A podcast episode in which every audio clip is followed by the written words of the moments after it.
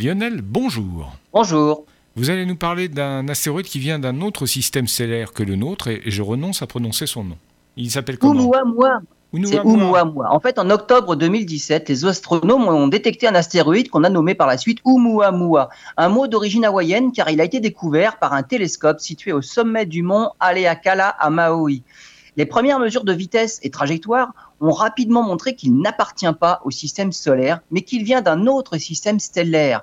Il ne fait que traverser le système solaire à 324 000 km/h. Ce qui étonne aussi à propos d'Oumuamua, c'est sa forme.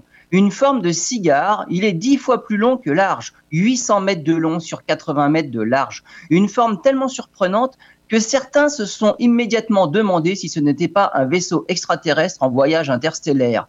Une forme étrange, jamais vue pour un astéroïde. Pour expliquer son origine et surtout sa forme, les astronomes ont fait tourner des simulations sur ordinateur pour remonter à ses origines. Les simulations qui reflètent le mieux la réalité font intervenir une étoile de la catégorie des naines rouges, une étoile dix fois moins massive que le Soleil. En fait, ce sont les étoiles les plus nombreuses dans notre galaxie.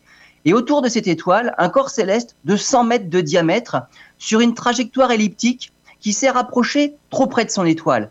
Les forces de marée non seulement l'ont étiré, déformé, mais aussi disloqué et surtout expulsé de son système stellaire.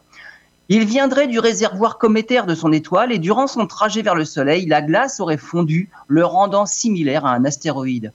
On s'attend à ce qu'en moyenne, chaque étoile éjecte au total hein, une centaine de milliards d'objets comme Oumuamua. Une toute nouvelle porte qui s'ouvre en fait pour expliquer la dissémination de la vie, peut-être, à travers la galaxie.